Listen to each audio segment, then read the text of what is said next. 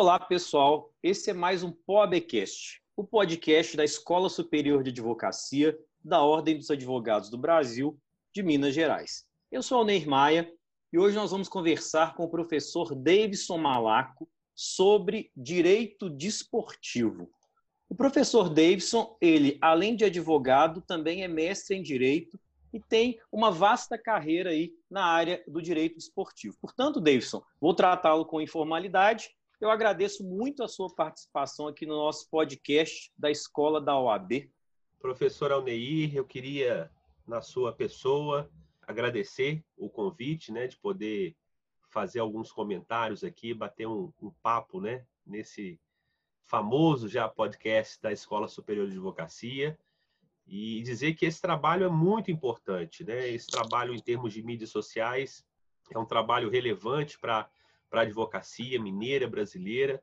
Então queria te cumprimentar, né, dizer da honra de poder participar aí desse projeto com você, com a professora Silvana Lobo, de todos os dirigentes da Escola Superior de Advocacia. Estou à sua disposição. Então, já que nosso tema é direito esportivo, Teria como você fazer um apanhado aí das principais normas ligadas ao direito esportivo para que os advogados possam ter uma noção dessa, desse ramo do direito, digamos assim? Alneir, tenho para comigo que o, o, direito desportivo ele é apaixonante sobre todos os prismas, né? sobre todos os aspectos. Por quê? Porque ele realmente é um, um fenômeno jurídico multidisciplinar, né? interdisciplinar. É, o que, que eu quero dizer com isso? A ideia do direito desportivo é você conjugar a nossa estrutura autônoma, né, que o direito esportivo é, sem sombra de dúvida, uma disciplina jurídica autônoma, mas que está uh, interligada necessariamente com outros tantos campos do direito, né? seja o direito do trabalho, seja o direito internacional, o direito de empresa, enfim, o direito civil, o direito tributário. Todos os campos estão interligados e isso nos dá um conteúdo, né, é, digamos, um pouco mais complexo, é verdade, mas apaixonante, né? Porque é, todos aqueles que gostam dessas disciplinas que são conhecidas por nós podem estar ligado também ao direito desportivo. É, com relação à sua pergunta, né, a, a, obviamente fazendo aqui um, um, apanhado da normatização mais relevante, né, é, nós temos primeiro, sem sombra de dúvida, a Constituição de 88, é, que no seu artigo 217, esse é o nosso grande pilar né, em termos de Constituição, estabelece que o Estado deve, formar, deve fomentar, fomentar né, as práticas esportivas, formais e não formais, destaca a autonomia dessas entidades esportivas, né, dos seus dirigentes, é, das associações e organização e o seu funcionamento. Né? Então, isso, essa autonomia das entidades esportivas é um, um, um grande postulado né, de criação do próprio direito desportivo. Né? Estabelece que o Poder Judiciário também só admitirá ações relativas à disciplina e as competições esportivas após esgotarem-se as instâncias da justiça desportiva. Então, a própria Constituição reconhece né, a validade da justiça desportiva. Né? Então, esse é o artigo 217, é o artigo, digamos, né, o nosso, é a nossa mola propulsora uh, que vai desaguar depois na legislação infraconstitucional. Sem sombra de dúvida, a legislação infraconstitucional mais importante que temos no direito desportivo é a famosa Lei Pelé, né? a Lei 9.000 615 de 98, que institui as normas gerais sobre o desporto e estabelece, obviamente, tantas outras né, regulações a respeito da nossa matéria principal, que é exatamente o desporto, seja ele o desporto não profissional e o desporto profissional também. Outra norma importante, Alneir, é a Lei 10.671 de 2003, que é o famoso Estatuto de Defesa do Torcedor, né? obviamente a gente tem que louvar o estatuto, porque ele paralelamente seria o mesmo, né, teria o mesmo tratamento do, do estatuto do consumidor, né, da mesma forma do CDC, do Código de Defesa do Consumidor. Então, nós tivemos, sem sombra de dúvida, um, um, um destaque especial em termos de normatização para esse estatuto de defesa do torcedor. É, por último, eu queria destacar também, de forma geral, né, evidentemente, até pelo tempo que temos, é, o Código Brasileiro de Justiça Desportiva, né? Essa codificação que veio de uma resolução né, do Conselho Nacional do Esporte, ela estabelece exatamente a organização e funcionamento da justiça desportiva brasileira, né? Trata sobre o processo desportivo e estabelece as chamadas infrações disciplinares esportivas. Essas são as principais é, é, conjugações estruturais que nós temos ah, da nossa legislação desportiva. E apenas, Aldeir, se me permite, destacar também, já que a gente está falando de muita atualidade, né, a recente medida provisória do governo federal, né, a NP 984 de 2020, que mudou, né, aquela configuração ah, do que nós chamamos de direito de arena, né, sobre o espetáculo desportivo. Antes esse direito de arena ele tinha como, como pertencimento as duas entidades né, que participavam do espetáculo, e agora, né, com essa medida provisória, a 984 de 2020, ela estabelece que pertence à entidade de prática desportiva mandante, quer dizer, o clube mandante é que vai negociar esse chamado direito de arena sobre o espetáculo desportivo. Então, em suma, né, claro que a gente tinha muita, ah, muito conteúdo normativo ainda para tratar, mas em suma, esse, diria, Alneir, esse é o pilar da normatização do direito desportivo. É, lembrando só que em relação a essa medida provisória, pode ser que ela não venha a ser convertida em lei, é, mas é um normativo que hoje, né, na data que nós estamos gravando esse podcast, está em vigor, não é isso, Davis? Exatamente, exatamente, né? nessa data, né, nós estamos falando de uma medida provisória é, de 2020, né?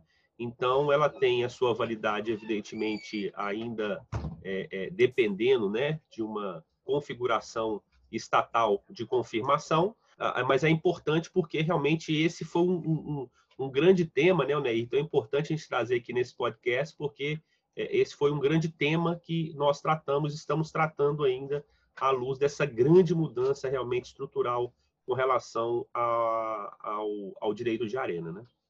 Você falou, você tratou da questão da justiça desportiva.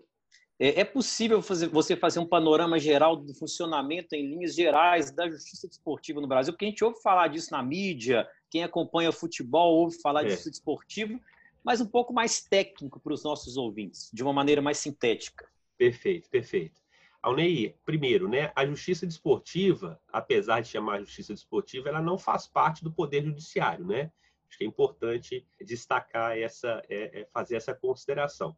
É, o próprio legislador constitucional estabeleceu então a, a própria competência, né? Conforme eu, eu destaquei agora no artigo 217 da Constituição, porque a justiça desportiva ela tem um papel de decidir unicamente né, sobre a disciplina das competições desportivas. Né?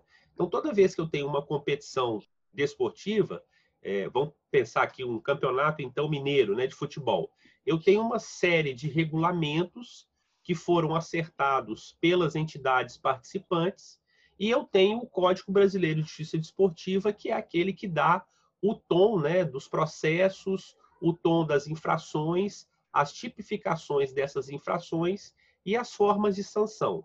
Então, a justiça desportiva, o papel dela é exatamente decidir sobre a disciplina dessas competições esportivas. Eu estou falando do futebol, né, Onei, porque é realmente a, é, é onde eu, eu, eu, atuo né, especificamente, mas nós temos isso no judô, nós temos isso no basquete, nós temos também isso né, no voleibol, ou seja, dentro dessas também, é, dessas práticas esportivas. É, a justiça desportiva tem uma estrutura própria, né? O, o, a legislação, a Lei Pelé, o artigo 52, ela estabelece que é uma organização, é um órgão autônomo e independente das entidades é, da administração do desporto. Isso é muito importante, né, Ney? Porque é, é, não, não, não, há que se haver uma ligação em termos é, de regulação normativa, né? Até para que a justiça desportiva possa julgar com total imparcialidade, e esse, sem sombra de dúvida, é uma das, um dos espectros né, estruturais mais importantes. E em termos de estruturação, né, para que o nosso ouvinte aí possa, possa entender um pouco mais, né, é, nós temos, vamos dizer assim, três instâncias né, na justiça desportiva, muito paralelo com o Poder Judiciário.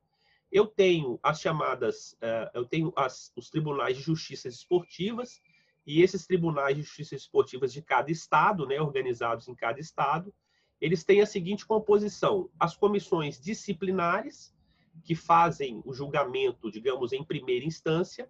Depois, esse processo ele pode ser uh, avocado, né, em caso de recurso, para o pleno do Tribunal de Justiça Desportiva daquele estado. E aí sim, depois de uma decisão desfavorável, por exemplo, a uma determinada entidade desportiva, ela pode recorrer a uma terceira instância que é o Superior Tribunal de Justiça Desportiva, né? que também tem lá as suas comissões disciplinares e também tem a sua composição em termos de pleno. Né? Essa composição, Ney, só para a gente finalizar esse aspecto estrutural, né? esses tribunais de justiça desportiva dos estados e o Superior Tribunal de Justiça Desportiva, ele tem uma composição de nove membros em seu pleno, né? Eu, obviamente estou falando do pleno. Claro que nós temos as comissões disciplinares, né, que funcionariam como primeira instância. Estes componentes, né, que são escolhidos por entidades, eles são escolhidos, né, como nove membros, dois da entidade de administração do desporto, né, de cada, ah, seja o estado, seja o desporto nacional, Uh, dois também pela entidade de práticas esportivas, né? no caso, os clubes que participam de competições oficiais. Dois pela Ordem dos Advogados do Brasil, né? com notório saber jurídico desportivo. Temos também um representante dos árbitros, por este também indicados, e mais dois representantes feitos através das entidades de representação dos atletas. Né? Então, essa é a composição natural. Na composição, Alneir, e aí finalizo né, essa, essa visualização estrutural da justiça desportiva, nós temos as figuras dos auditores, né, que funcionariam como juízes né, das causas, então eles que vão decidir aquele conflito e vão aplicar o Código Brasileiro de Justiça Desportiva, e temos também os procuradores né, de justiça, né, que seriam os procuradores é, que fariam, os procuradores fazem as denúncias, né, eles têm um papel de fazer a denúncia e de exigir o fiel cumprimento daquelas normas, tanto regulamentares quanto também essas do CBJD. É isso, mais ou menos por aí. Mudando um pouquinho, então, o rumo da nossa conversa, vamos falar um pouquinho de gestão desportiva, gestão tanto administrativa quanto contratual desportiva. Como é que funcionaria isso aí na sua visão? Como que funciona? Quais as dicas que você pode dar e nos orientar em relação a esse assunto, Davis? Alneir, é, é, é, esse assunto é um assunto muito sensível, né? E um assunto muito caro, uh, eu acho que para o desporto nacional de maneira geral, né? É, a gente percebe hoje que a gestão desportiva ela exige cada vez mais uma crescente profissionalização, né? De todos os setores dos clubes e daqueles, inclusive, que vão atuar também no direito desportivo, né? Eu sei que vai ser assunto aí também da nossa pauta, mas é muito importante que os profissionais que vão atuar nessas áreas dos clubes, que vão atuar na intermediação de atletas, empresários de atletas, que vão atuar então dentro né, de uma gestão próprios profissionais dos próprios atletas, né, porque também existem essas, esses profissionais, eles devem estar cada vez mais qualificados nessa área. E o gestor desportivo propriamente dito é um profissional em que se exige dele uma polivalência, sabe, Oneir? Uma polivalência porque ele tem que entender de tudo um pouco. Ele tem que entender de marketing, ele tem que entender de administração, ele tem que entender de contabilidade, ele tem que entender de logística, ele tem que entender o próprio campo, né? Ele, ele tem que entender como funciona o campo de futebol, como funciona o vestiário, como funciona o relacionamento de atleta com treinadores. Ou seja, ele realmente é um profissional polivalente, ele precisa se qualificar cada vez mais. Hoje, inclusive, né, não sei se uh, vocês sabem disso, né, existem cursos de gestor executivo do futebol. Né? Um deles, por exemplo, da CBF Academy, que é um curso muito interessante também. Mas, de maneira geral, Neir, o que a gente percebe é que existe realmente uma profissionalização cada vez mais crescente e o afastamento daqueles chamados antigos cartolas, né? Eu acho que todo mundo já deve ter ouvido falar essa palavra, né? Eu acho que os cartolas estão cada vez ficando cada vez menores em termos de quantidade, tomando lugar realmente o gestor profissional, o gestor que vai trabalhar e tem que entender de todas as áreas do clube. Os clubes, inclusive, estão fazendo mudanças estatutárias para que o gestor profissional possa ser efetivamente o responsável e não apenas aqueles apaixonados pelo clube, né, já percebe essa movimentação em termos de Brasil. Esse assunto é um assunto extremamente interessante, porque é um assunto que está sempre na mídia, A gente percebe isso aí todos os dias quem acompanha o esporte. É uma pena que o nosso tempo é um tempo curto, tendo em vista se tratar de um podcast. Mas eu ainda quero conversar contigo em relação a dois temas. E se você já puder condensar isso tudo nessa, nessa sua fala, seria interessante, que é a questão, ainda mais que é uma área que você gosta muito, que é o direito do trabalho. Então, linkar o direito do trabalho com o direito desportivo e, principalmente, aí já a título de finalização, deixar aí dicas, conselhos de quem pretende, o advogado que pretende atuar nessa área do direito desportivo. Davis. Maravilha. Bom, essa é a área que eu, que eu mais me especializo, né? Por isso que eu disse que eu sempre tive a minha trajetória profissional no direito do trabalho e minha paixão pelo direito esportivo conectou essas duas áreas, né? Então, por isso, para mim, é um, é um tema que gosto de falar bastante. Mas o direito desportivo do trabalho é realmente um dos ramos é, que estão ligados aí a esse chamado fenômeno, né, a nossa disciplina direito desportivo. O contrato especial de trabalho desportivo é um contrato regido né, pela Lei Pelé, e como o nome já disse, né, é um contrato peculiar, é um contrato especial, é um contrato escrito, é um contrato que tem variações também com relação ao seu, à sua duração, né, que é de três meses a cinco anos. Tem várias particularidades com relação à sua forma de remuneração também, né? Luvas, bichos, direito de arena, direito de imagem, é, formas diferentes de lidar com períodos de concentração, repouso semanal remunerado, né, Onair? Os jogos são aos domingos, né, normalmente. Então, como é que fica o repouso semanal remunerado? As horas noturnas, né, os jogos aí, ontem nós, é, vários jogos, né, que são que são realizados em dias de semana, a gente percebe, né, é, que são realizados inclusive após as 22 horas, como é que fica, né, essa condição, as cláusulas indenizatórias e compensatórias, que são multas decisórias em caso né, de uma ruptura contratual por parte do atleta, por parte do clube. Então a gente percebe claramente assim a relevância que é o direito uh, do trabalho, né, e o direito desportivo com essa junção para tratar realmente de uma forma especial, de uma forma particular, esse tipo de relação empregatícia que é realmente uma relação empregatícia distinta de todas. Só para deixar claro, a Lei Pelé é a que rege essa, esse nosso contrato especial, mas, obviamente, de forma subsidiária, nós temos a legislação trabalhista geral e a própria legislação de seguridade social também, né? E aí, Alneir, respondendo aí a sua última pergunta também, né, o mercado de trabalho para o advogado no direito esportivo, ele é enorme, né? Então, essa é uma notícia extremamente que eu gosto sempre de, de mencionar aí nas palestras, né, nas minhas atividades. Primeiro, pela multidisciplinariedade que eu mencionei para vocês, né? Ou seja, eu tenho aí campos é, é, variados em termos uh, de direito do trabalho, direito internacional, direito de empresa, né? Veja aí a discussão que a gente está tendo agora de formar, tirar as, as associações civis, os clubes, agora transformando como clube empresa, né, que é uma matéria muito interessante. É, agora, Alneir, é importantíssimo que aquele que queira entrar nesse mercado esteja preparado para entrar nesse mercado. E preparação significa estudo, né? Primeiro nas universidades, porque essa disciplina já está sendo ofertada como disciplina optativa, né, em várias universidades.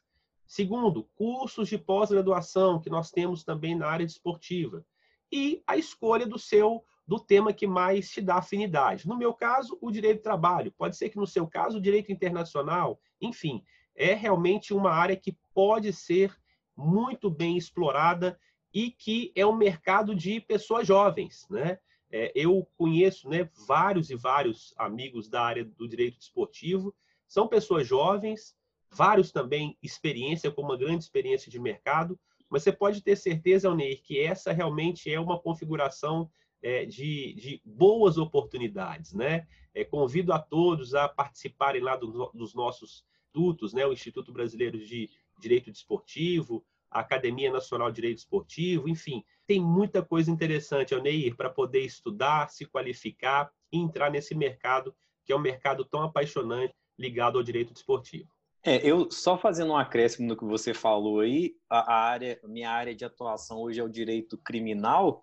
Eu, daqui a pouco vai surgir também, é uma pena, uma tristeza estar tá acontecendo isso, né? O direito criminal desportivo também, né? Porque a gente tem visto tanta coisa E seria uma situação de os clubes, das empresas, das pessoas se ajustarem para evitar esse tipo de conduta, mas infelizmente ainda persiste né, essa ideia de, como não é uma coisa que tenha um dono propriamente dito, algumas condutas criminosas, infelizmente, né, Davidson?